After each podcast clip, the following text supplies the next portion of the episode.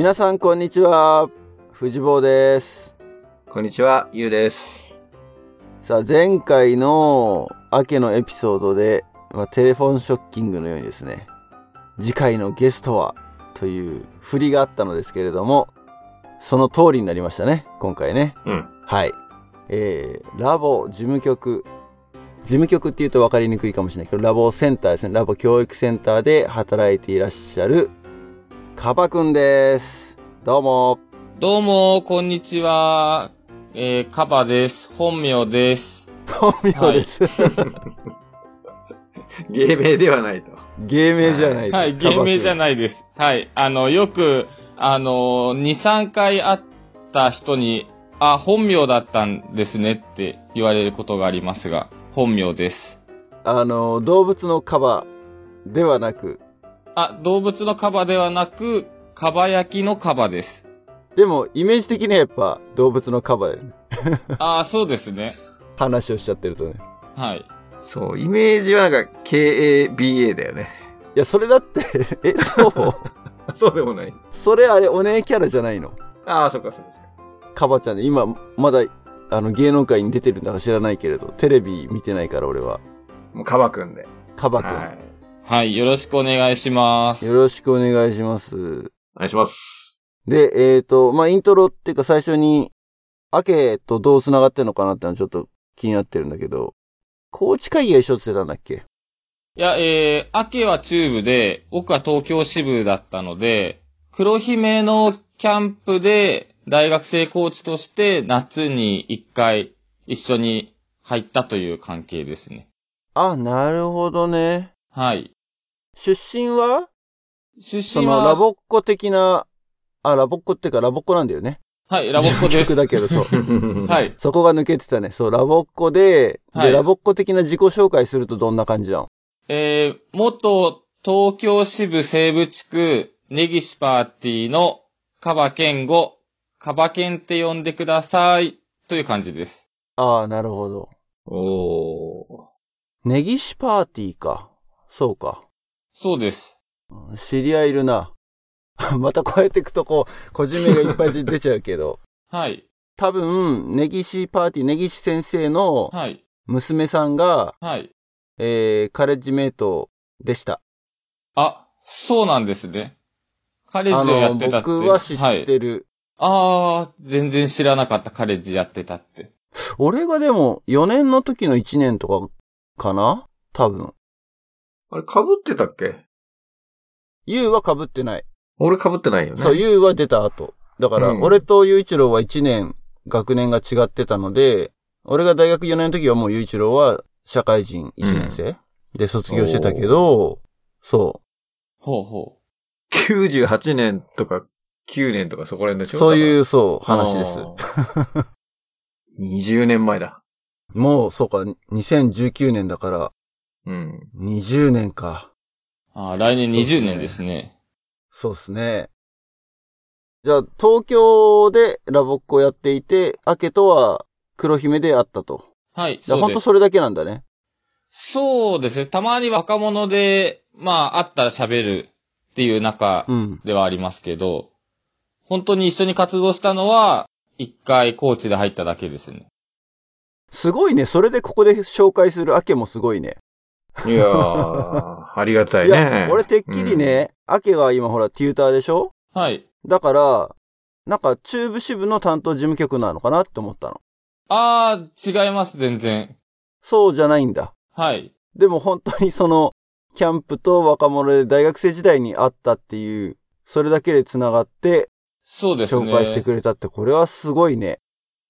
たまに、なんか、アケがテューターになって、僕が事務局になってから、今のラボってとか、いやテューターってこうなのよとか、いや、事務局はこうなんだよみたいな、そういう話を、結構 Facebook のメッセンジャーでしたりしてて、それで結構、うなんかまあラボ的な話を、学生の時よりもさらにするようになったという感じです。うーん、うん、うん。まあだからあれだよね。テューターになってからのコミュニケーションっていうのは増えてるんだよね。多分ね。明けが。そうですね。さら。に。うんうんうんうん。なるほど。じゃあメッセンジャーでほんとチャットしてたっていうレベルで、こうやって直接言葉を交わしてっていうか話をしたいとかってのはしてるわけではなく。ではないです。話したのはそれこそ一回、キャンプで僕が事務局で、えー入ってた時に、ちょこっとファミリーキャンプで話したのと、あとはこの間、それこそ若者に行って、立ち話したぐらいです。おー、あ、そうだ、若者ね。はい。こちらでも、アヒルに出てもらって宣伝してもらった。そうか、それがあったばっかりだもんね、チューブで、ね。そうです。ね。はい。行ってきました。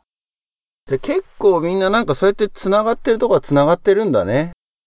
現役の時の、うんその大学生活動のうちらもそうなんだけど、大学生活動を一緒にしたっていうのは結構、長く、なんつうの、絆が繋がるというかね。そうです感じがするね。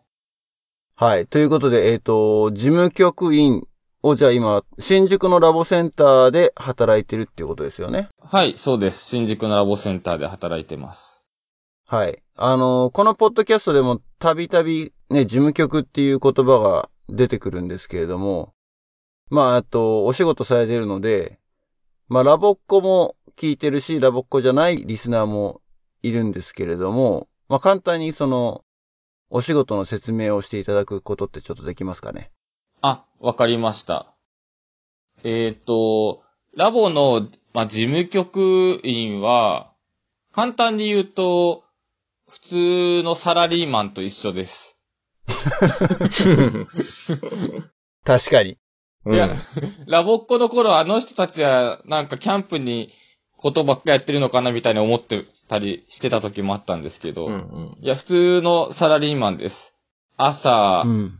出勤して夕方には、基本的には帰るというサラリーマンですが、あの、仕事柄、まあ土日に、まあ発表会だとか、あとはなんとかなんとか合宿だとか、まあそういったものの対応をしたり、あとは、まあ夕方夜とかにやっている、まあ中高大生のクラスだとか、小学生の、まあ、クラス、あ、まあ、パーティーですね。パーティーを、まあ、見に行ったりだとか、あとは、テューターが主催する保護者会に同席して、まあ、ラボを語ったりだとか、まうん、うんあ、。ちょっと普通のサラリーマンよりも、まあ、夜とか土日に仕事をすることが多いといった、まあ、勤務スタイルだ感じですね。うん。わかりやすいね。と、とりあえず、あの、うん外、大枠はそんな感じですけど、うんうん中身としては、まあ、ラボっ子は比較的発表会とか合宿とかの場で会うことの方が多いので、なんかそれがメインなのかなってふうに思われがちなんですけど、一番、まあ、やってる仕事は、テューターたちが、それこそその、自分のパーティーの、まあ仲間であるラボっ子を増やすための、まあ、サポートだとか、提案だとか、をするのと、あとはそのパーティーの、まあな、がより良くなるために、テューターの相談に乗ったり、というのがメインの仕事です。うん。つまり、ま、テューターの営業活動のサポートと、そうですパーティーね。運営のサポートってことですね。が、まあメインだと。そうですね。うん、うん、うん。まあ、かっこよく言えば、まあ、エリアマネージャー的な仕事をしてます。事務局は。おー、なるほうん。どね。なるほど。はい。あ、じゃあ、当然やっぱりあれですよね。担当してる地域というのがあるってことですよね。そうです、そうです。何々支部、何々地区っていう時の何々支部は、まあ、いわゆる何々課みたいな、そういう一つの東京総局とか、そういう部署で、で、その中で何々地区っていうのが自分が担当する、まあ、エリアの名前で、何々地区担当という風な感じで割り振られて、営業担当をするという、そういったスタイルですね。ほ今はちなみにどこを担当してるんですか？今は、実はあの、そういった地区担当ではなく本部にいるので、あの、黒姫キャンプを担当ししたりとか、あとは、それこそ、各地区担当の人たちがテューターたちの営業活動をサポートする際に、まあ、活用する施策を考えたりだとか、そういったことをしています。なので、実際の地区担当ではないです。おー。うん。なんかわかりました。うん。うん。すごいあの、組織っていうか、うん。あ、会社なんだなって。あ、そうです。思はい。そ うわかりやすかったううんん。ラボっ子時代の事務局っていうと、うちらからするとね、まあ大学生は、まあ応援して学校終わってからラボ生に行って、それこそコーチ会議とかカレッジ会議とか、うん。あの、そういう活動をしてたから、まあその時だけが唯一の接点だったんだけど、うん。でも、そうね、事務局もいろんな人がやっぱりいたからね、その支部担当やってる人もいたし、うん。まあ、カレッジの場合はね、あの、財団の人もう一人、あのー入ってたんですよ。うん。一人ずつだったと思うんだよね。財団から一人と、ラボセン、ラボセンというか教育センターの本部の方から一人っていううん。感じで。まあ、サラリーマンなんだよね、でもね。そうですね。接してるのはその、アフターファイブと土日ばっかりだから、あ、そうです大ね。学生からするとね、そういう感じがしないんだけどね。はい。サラリーマンです。え平日、代給とかもらえるあ、はい。あの、ちゃんと土日働いたら代給をもらいます。のなるほど。。はいい。いや、結構土日イベント多いもんね。いやー、本当にそう、そうですね。その、なんかまあ、事務局の中では本部に対して現場みたいに呼び方してるんですけど、うん。まあ、その、現場の地区担当の人たちは、結構土日に発表会も多いですし、あとは国際交流のオリエンテーションとか、まあそういったものもあるので、結構多いですね。あとは、今お母さんたちが結構働いてる人が多いので、土曜日の父母会とかにも、まあ行ったりとか、そういったことが結構最近は多くなってますね。あとあれだよね、その、さっき言った国際交流に関して言えば1ヶ月のホームステイの引率もやるもんね。ああ、そうですね。国際交流の引率もありますね。おー、そっかそっかそっか。すごいね、事務局。大忙しだね。ねえ、だからそれこそ、コーチとかカレッジの担当事務局の人たちは、それはエクストラワークみたいな感じわけでしょ？おそらそうく。、そうですね。まあ、一応、なんか国内交流担当、国際交流担当みたいな風な、まあ、なんか、その地区以外に担務っていうのがあって、すさらにそれに、まあ、コーチとかカレッジとか、そういったものが振り分けられるので、その担務の内容でバランスは取ったりはするんですけど、やっぱり時間的には、あの、大学生が、あの、会議とかだと、まあ、アフターファイブですね。はい。会議ってどんな時間帯でやってたっけ？うちらでも6時から？8時とかまでした9 ?9 時までやってたっけ？9時ぐらいまでやってたよ。?9 時までやってたか。そうん。え、3時間 ?2 時間 ?2 時間ぐらいだったイメージはあるんだけどね。6時半とかから8時半みたいですけど、ずあーただ6時半8時半かそうか。ただだいたい9時までやってて、9時半ぐらいに出ていくみたいな。そうだよね。帰り際なんてもう本当全部真っ暗にして帰るみたいな時間帯までいたもんね。確かね。うん。いやー、お疲れ様ですよね。だからね。そんな遅くまで。本当にすごいなって。うん。そうですよ。すごいですよね。いや、自分で言うのもなんですけど、感謝ですよね。対応してもらった人に。うん。だって、あれだもんね。毎週、月曜日の夜は、だから10時ぐらいまで残るってことになってんのか。そうだね。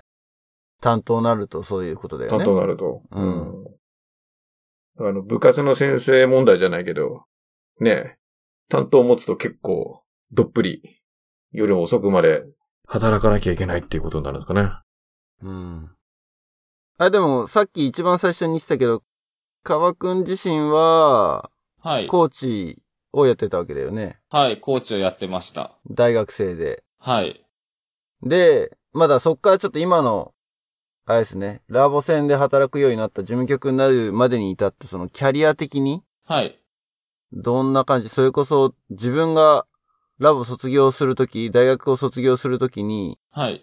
思ってた事務局像と、はい。今の自分との比較とかも、まあ、含めてその、なんだろう、時系列的に話してもらえるとすごいちょっとあー、面白そうなんだけど。あ、わかりました。えーっと、あ、そもそも事務局になりたいっていうふうに思ったのは、あの、中学生のと頃にホームステイに行ったのがきっかけだったんです。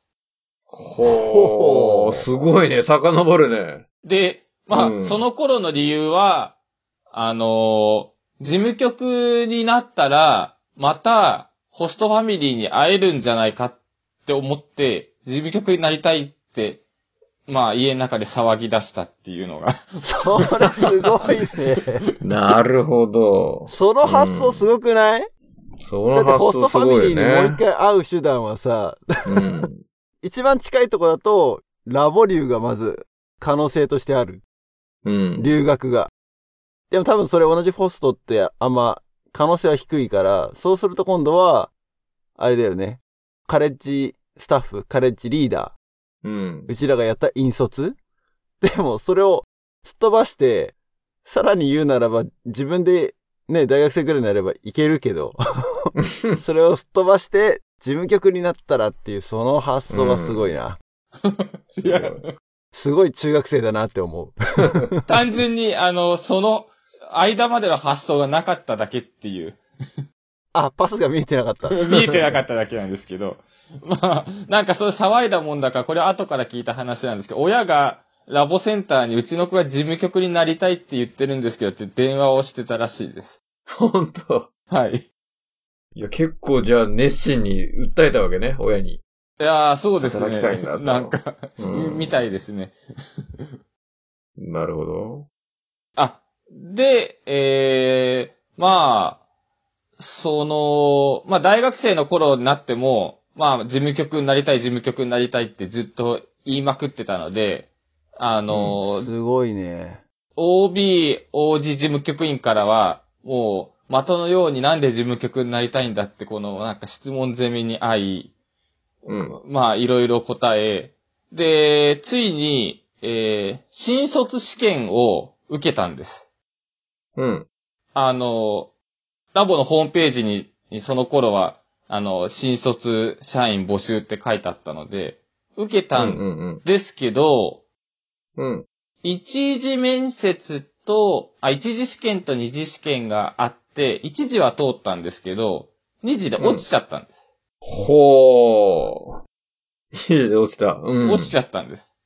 で、あとは、まあ、その、ラボ教育センターに入るには、なんか最近は元ラボっ子は取ってないらしいよみたいな、なんかそんな噂もあったので、あの、うん。ラボランドだったら就職できるんじゃないかっていうふうに思って。ラボランドの会社説明も受けてたんです。うんうんうんうん。、で、なんかそ、ラボ教育センターの試験に受けたときに、あの、ラボランドも受けたんだよね、君はっていうふうに 若干突っ込まれたので、なんかまあそれが原因なのかなとか思ってたんですけど、あ、つまりそれ、単眼じゃなくて、単眼じゃなくてだったから、平眼が。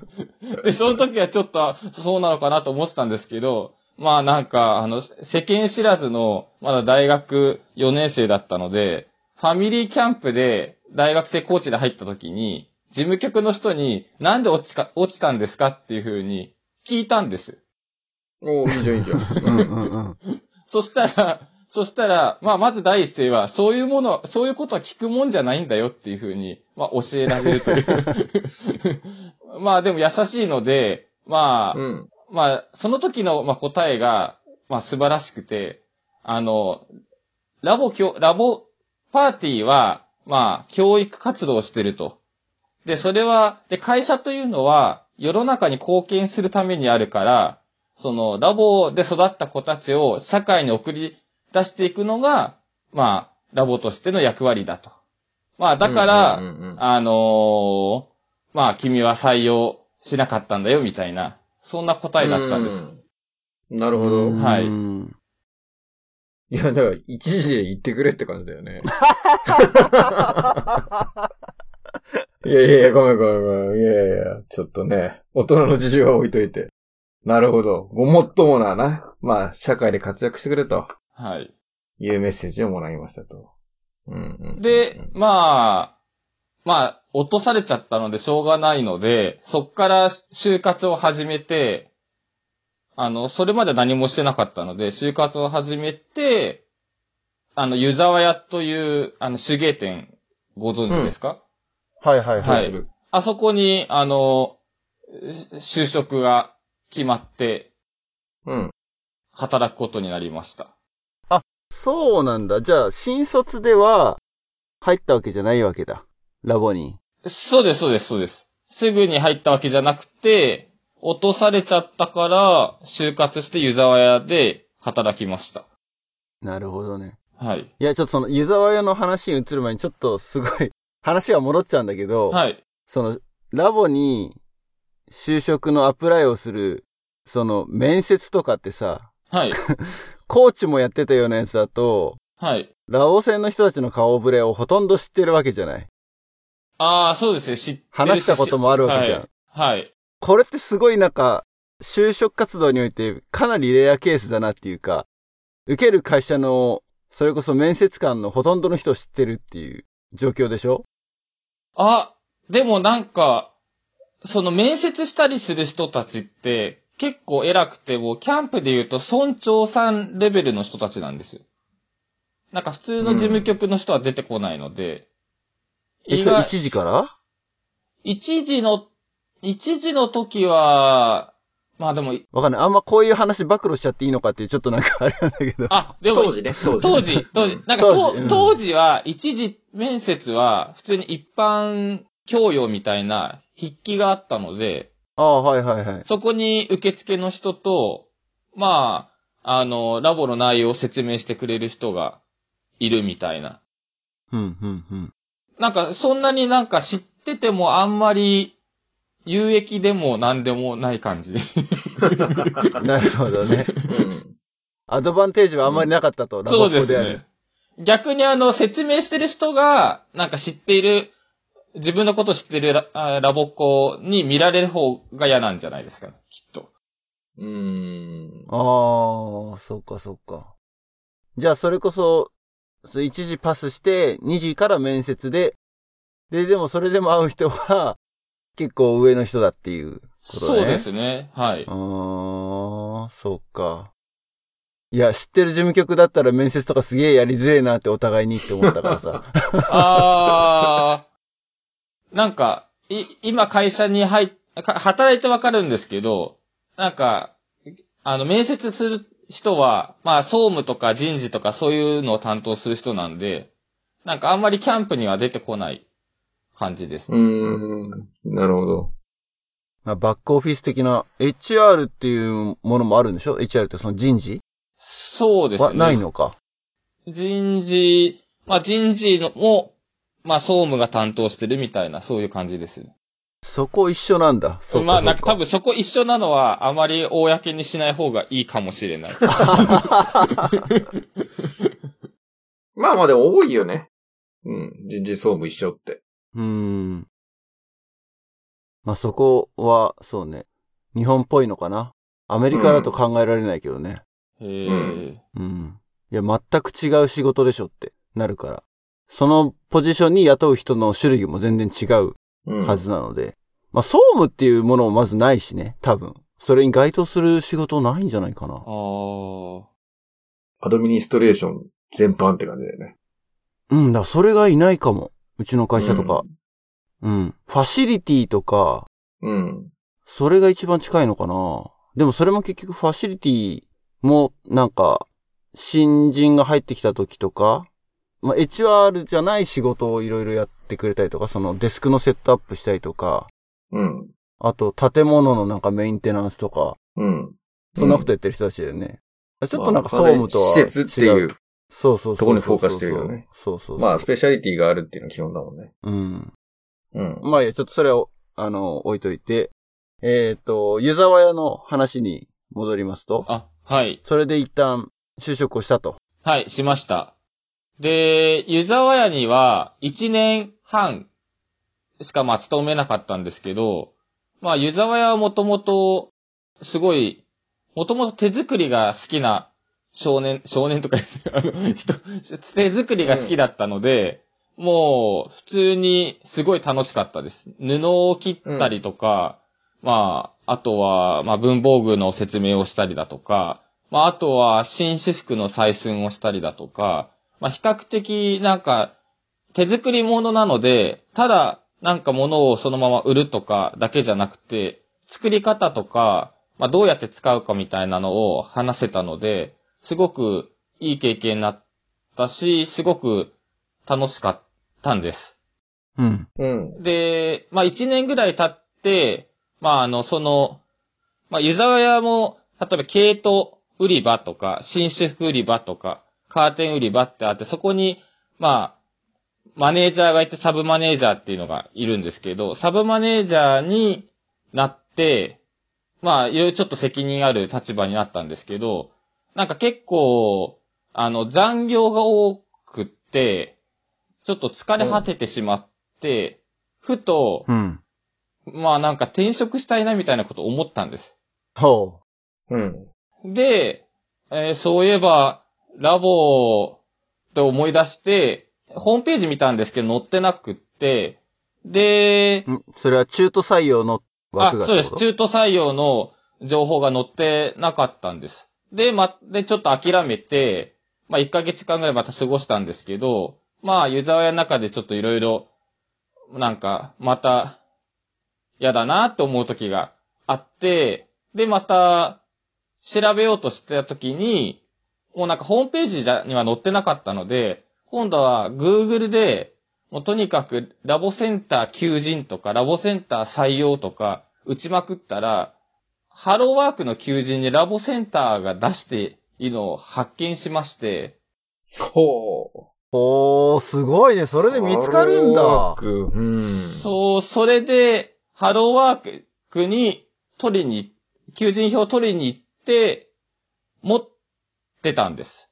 うん。で、そ、まあ、そのままなんか、湯沢屋で温泉旅行みたいなのがあったので、それに行ったりしてたら、なんか、電話がかかってきて、あの、なんか、名前がカバっていうのが珍しかったのが良かったらしくて、あの、新卒採用を受けたあいつだみたいな話になっていたらしく、うん。それで、うんまだ受ける気が、まだなんか、受ける気があるんだったら、一回面接に来なさいみたいな風に、会社が言ってると、まあ、連絡があって、で、それで連絡があって、面接受けて、トントンと、まあ、就職が決まったというへー。面白いね、これ。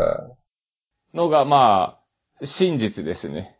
真実。あの、実はこの話、父母会ではもうちょっと、なん、もうちょっといい面も見せて語ってはいるんですけど、い え、そんなダークな話だった今ね。ねえねえねや、自分のえ。中では あんまりダークな話には聞こえなかったけれど。あ、そうですか？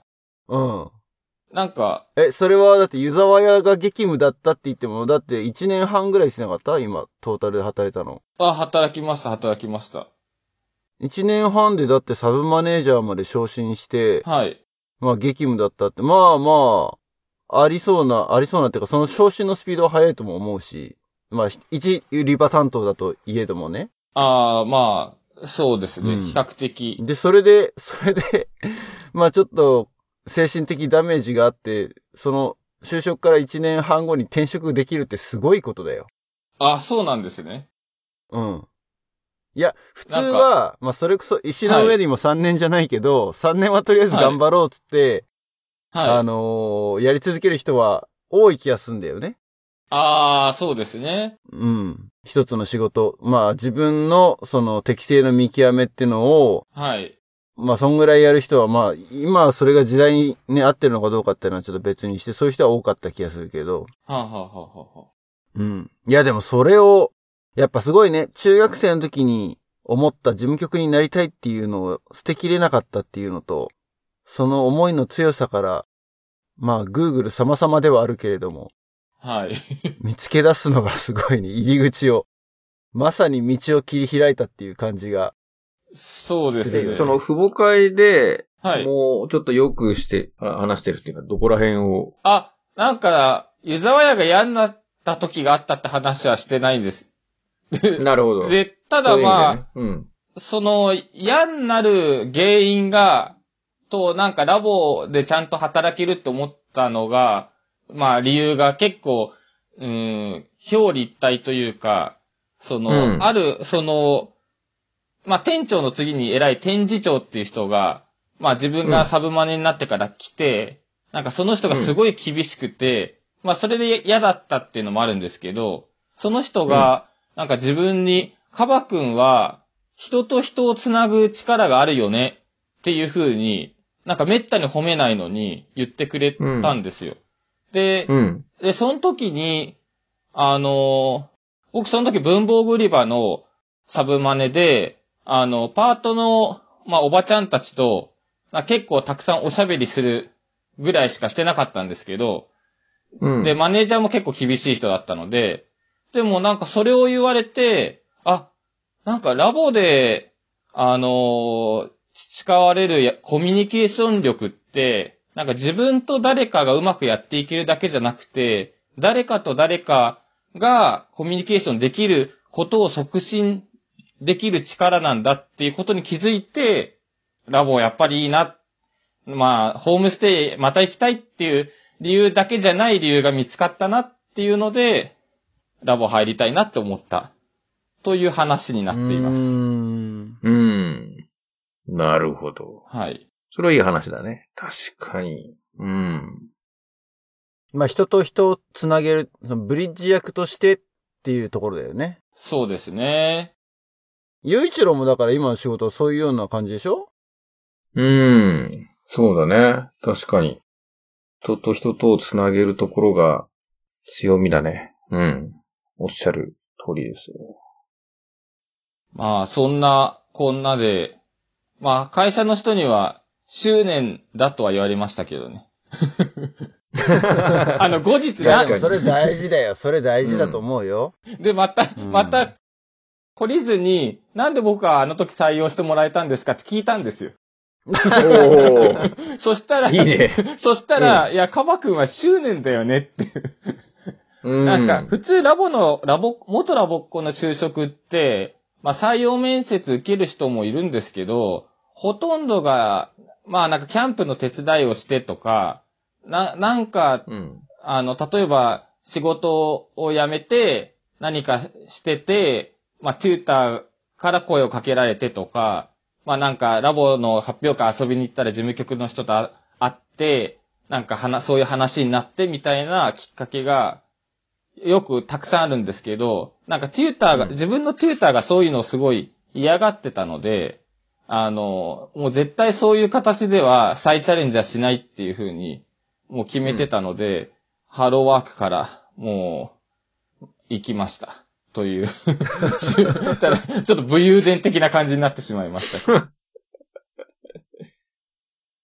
まあでもそう、あのー、カバくん聞いたことかわからないけれども、ババちゃんがゲストで出た時も、ああ、なんか、聞いた？あ、時本さんに誘われたってそうそうそうそうそうそうそう。聞きました。時本さんね、もうほんとそれこそ、上の上の、雲の上の存在ではあるけれども、そうですよね。お前はラボに来るなって言われたからね。だそれぐらいやっぱ何ラボっ子、ラボっ子率は低いの？その事務局の中で。そう考えると。いや、ラボっ子率は、うーん、今は、まあ、うん高くなってる部分もあるとは思いますけどね。結果なんか残るのがラボ、辞めないで残るのがラボっ子の人が多い、じゃないか疑惑はありますけど。あー。うん採用、新卒採用で入ってきたけど、はい。途中でやっぱ転職しちゃうっていう人たちもやっぱいると。そうですね。まあ、会社としてもバランスは取ろうとしてるみたいですけど、あまりにもラボっ子のうんばっかだといけないし、新卒でラボっ子を取ると、それこそ、なんかテーマ活動に関する考え方が、ラボっ子の頃基準で仕事をされちゃうと困るみたいな、そういう話も聞いたことあります。なるほど。今自分がその内側に入ってみてその辺はどう思うの？ああ、でも確かに、まあ、確かにあ、そうだなっていうのは、やっぱり、なんかテーマ活動を見るにしても全然、うーんな、物差しが違うっていうのが、は事務局になって分かりました。おちょっとそれ深く掘り下げていこうよ。あ、いいです。うん。うん。そう。な、なんかあの、まあ、テーマ、ラボっ子、あこの間若者行ったんですけど、なんか若者うん昔大学生の子言ってた頃は、結構なんか、まあ、大学生なのにこのレベルではとか、なんかここの表現はどうだとか、なんかこれは分かりづらかったとか、なんかそういうのがすぐパッて、なんか発想で思いつくんですけど、なんか事務局での普段の仕事の中で見る発表って結構、もう、その地区の発表会がほとんどなので、地区の発表会って、なんかそのパーティーの発表が、なんか、他と比べてどうだったとか、なんかレベル的にどうだっていう話ではなく、そこに出てる子供が1年前よりもどれだけ成長したかとか、そういったものを見て、テューターと共有するっていうことの方が、まあ結構重要だったりして、なんかそこがラボ、事務局、ラボっ子の頃にはない、なんか、結局ラボっ子の頃って自分の経験だとか、自分のパーティーだとか、で、が物差しになるんですけど、なんか事務局だとか、まあテューターもそうですけど、は、その子の成長度合いっていうのを、テーマ活動って教育プログラムで見ていくことが、まあ、ラボの、いわゆるその、テストがない分の評価っていうのにつながるので、なんかそれがすごい事務局になって、まあ新鮮だし、まあそういうふうに見れるようにしなきゃっていうふうに思ったのと、まあ、ラボっ子基準じゃダメだっていうふうに言ってる理由なんだなって思いましたね。いやー、なるほどね。いや、そこ、あれだよね、藤坊、このポッドキャストを始めて、うん。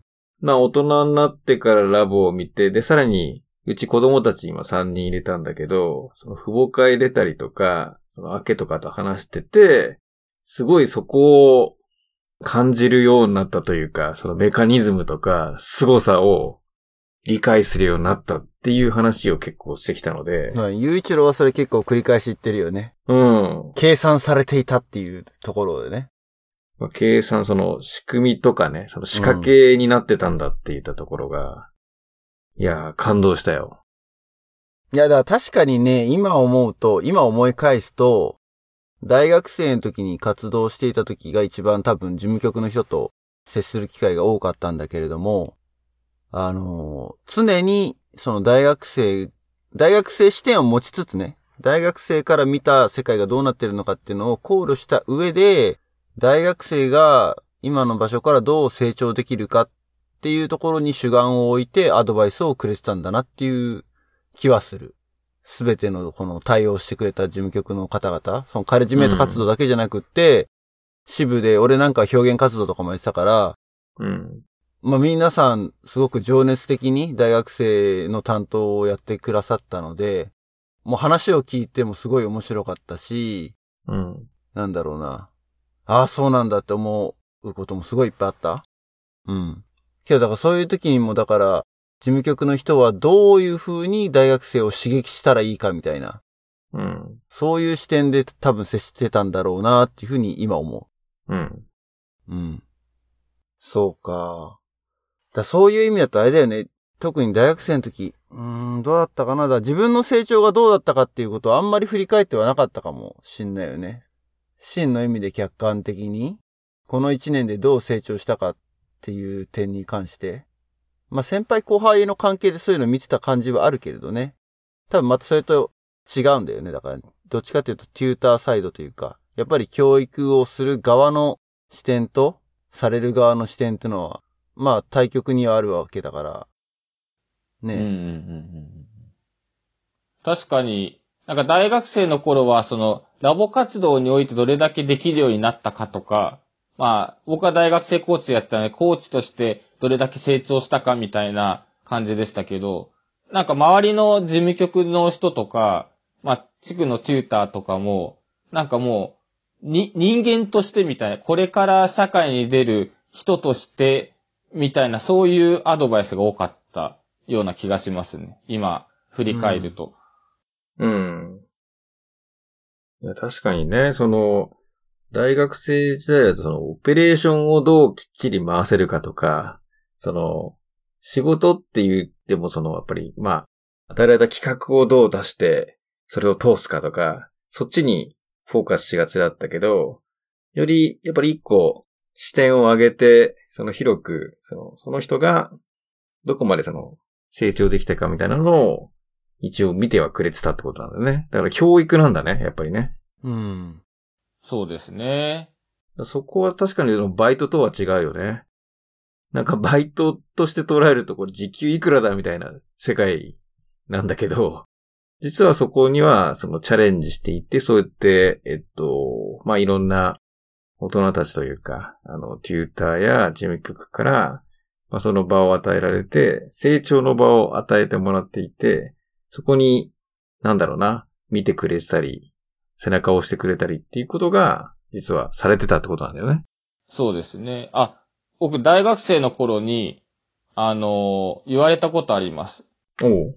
なんかキャンプを作ってるのは君たちだみたいな風に思ってるかもしれないけれども、うん。こちらが、まあラボセンターがキャンプを作らせてあげているんだよっていう、それも忘れちゃいけないよっていう風に 言う言った事務局がいました。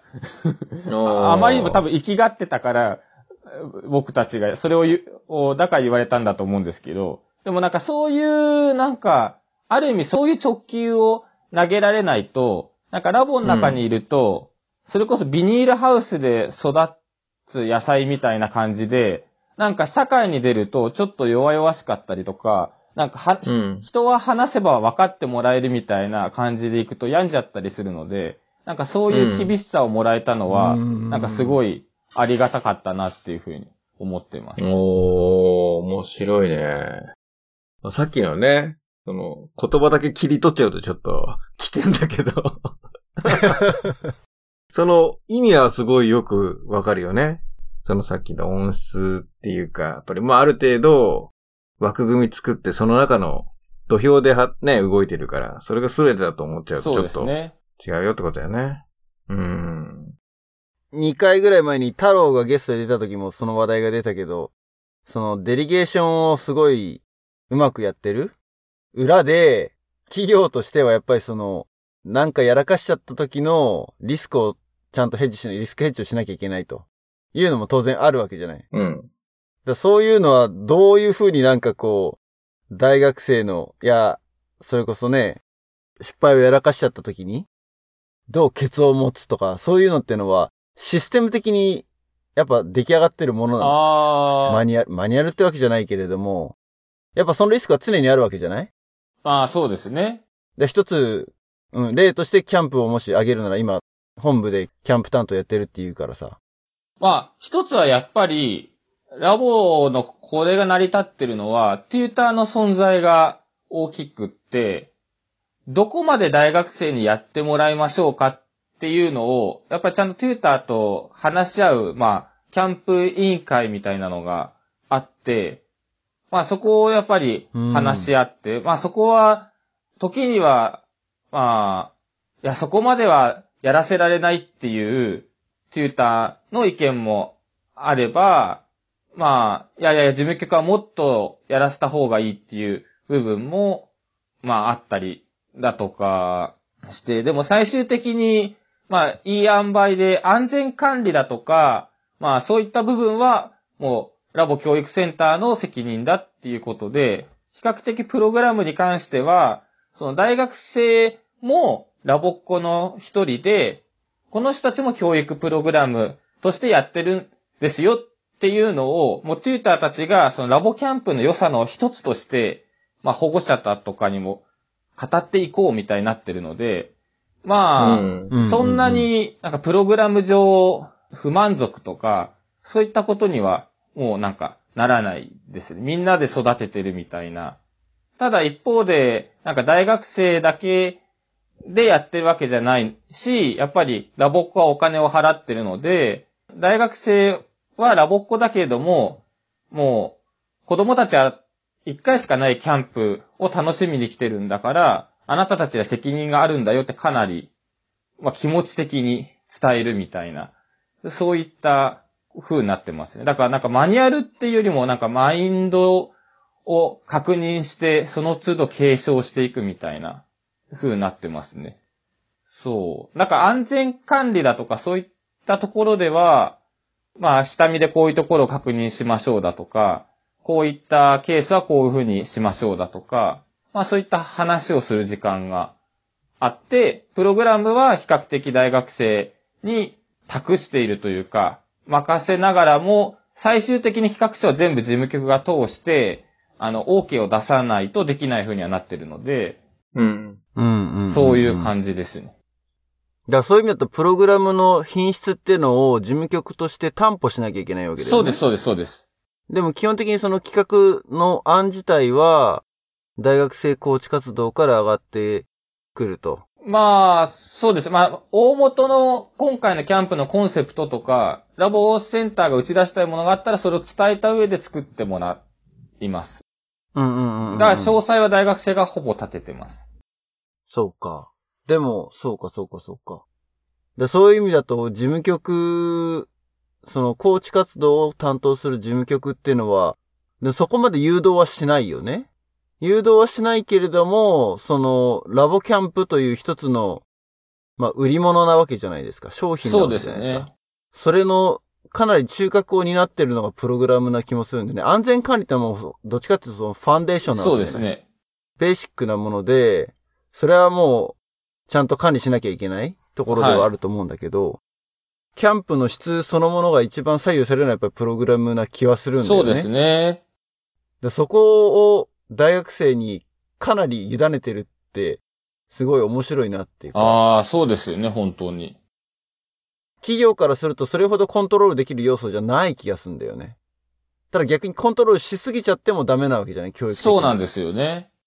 まあでも、キャンプっていうと、大体、もう枠組み決まっていて、うん。どっちの中のほらテーマ活動とかさ、ソングバードとかさ、多分、7割くらいはもうなんか、ベースができているから、さっきのコブプログラムとうん。か、その味付け部分っていう、なんていうの、素材は揃っていて、味付けだから、ああ、そうかそれがさっき言ってたさ、その大外ししないって言ったらおかしいけど、ある一定の、まあ枠組みの中でやってるから、なんていうの、全く何もラボ知らない子がポンって来て、いきなり1000人規模でやるわけじゃないじゃん。うんうんうん普段、の、まあラボ活動があって、共通テーマ活動とかさ、そこに対してのなんか準備させたりとかっていうのはあってくるわけだから、うん。らそこらがなんかぶっつけ本番のいきなり企画とはまたやっぱ違うんじゃない？あー確かにでも、コーチが関われる活動もキャンプの中ではかなり限定的か。そう考えると。メインはロッジだもんね。メインはロッチ。つまりシニアメイトなわけだよね。あ、そうです、そうです。結局、大学生コーチが大きく関われるのは、野外活動のコースと、あと3日目にある、まあ、お話巡りとかワークショップ系と、まあ、あとはなんか朝の集いとか、キャンプファイヤーとか、まあそういったところで、し、あとはほぼシニアメイトが本番はするので、あとはシニアメイトに何を伝えるかみたいな、結構そういうとこ感じですね。うん。うん。これちょっと、話的には、ラボを知らない人だとちょっとクエスチョンだらけな 言。葉が飛び交ってるかもしれないけれども。いやー、そうか、面白いな。うん。面白い。でもやっぱりあの、ゆうさんが言うように、あの、テーマ活動があるから成り立ってるんだと思います。ちゃんと、キャンうんプ、ラボキャンプが。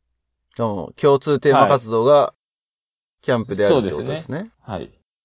いや、もう本当あの、ここまで強く言えるのは、やっぱり、ラボっ子だった時と、まあ、当然カレッジやった話と、まあ、このポッドキャストを通して語り合ってきたのと、ぱり子供を入れたこと親の視点で、いろんなまた情報をもらってるから、で、一番やっぱり親になってから、そのテューターから聞く情報によってそれを理解したっていうのが強いな。あ、ゆいちょにとってはね。俺にとったらね。うん。だからまあ、なるほどなっていうところは、そういうね、今のテーマ活動がコアになってるとかっていうのも、やっぱり聞いてみるとすごい、ラボの特色というか、まあこれを中心におね、据えてるよね。だからこれはさ、カバちゃんは、カバくんか。好きな方で。あの、まあ、ラボっ子上がりで事務局に入ったから、その辺は理解に何も苦しまないと思うんだけど、それこそ同僚とかで、ラボの外から入ってきた人、多分その人たちの方が多いと思うんだけど、そういう人たちはどうやって、なんだろう、ラボを、一番最初に接するラボがそういう形なわけじゃない？はい。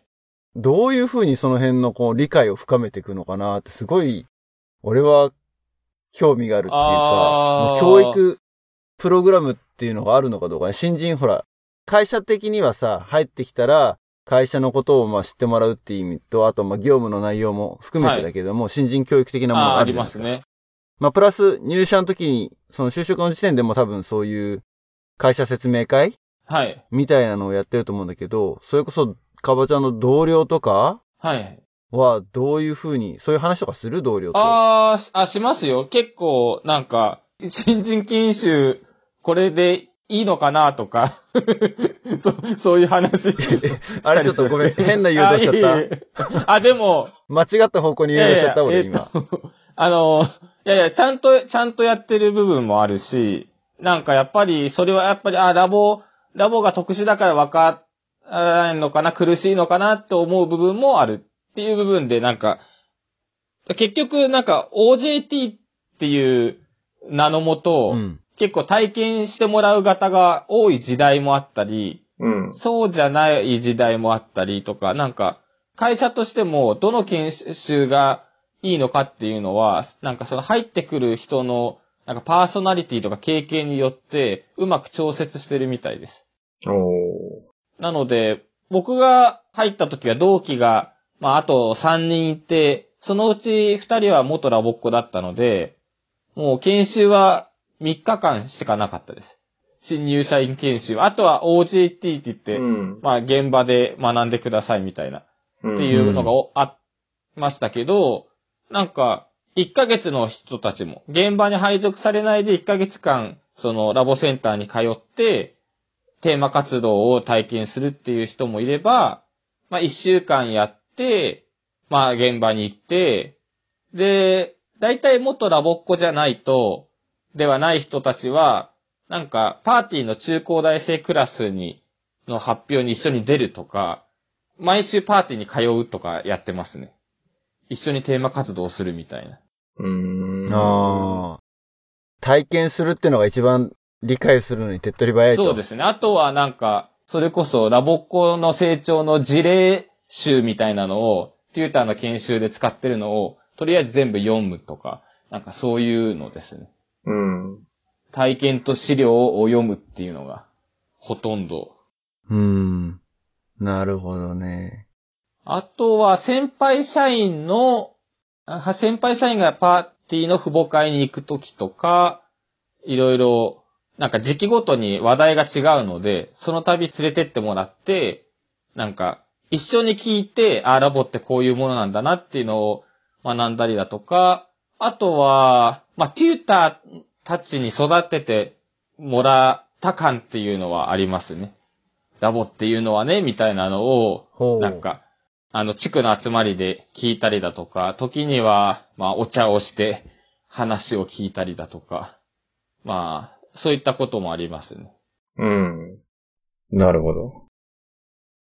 すごい面白いな、いろいろ。うん。いや、聞きたいことまだいろいろあるけれど、うん。一番大きいのは、その、事務局になりたいっていう一番最初のモチベーションにあったホストファミリーにもう一度会えるってのは叶ったの？あ、いや、叶ってはないです。もうなんか、2回ぐらい引率、2回引率は行ったんですけど、なんか、叶ってないのと、あの、会いに行きたいって言ってるくせに、なんか、手紙とか、筆武将な癖なので、手紙とか書いて、なんか、いけない子です。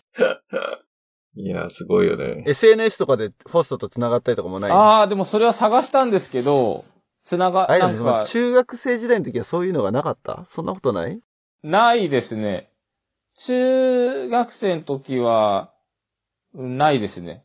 あ、でもそれはあんま関係ないから、お俺らないけど繋がってる。ちゃんとて、あの、関係ない手紙とか書く人はやっぱり繋がってる。SNS がいつできたかって話だけだよ。うん うん。まあでもそれはいつか叶えてくださいよ。そうですね。ありがとうございます。いやーでもすごいな。こういう話が聞けると思ってなかったな。面白い。かなり、うんかなり中にこう、えぐっていく話もあったけれど。うん。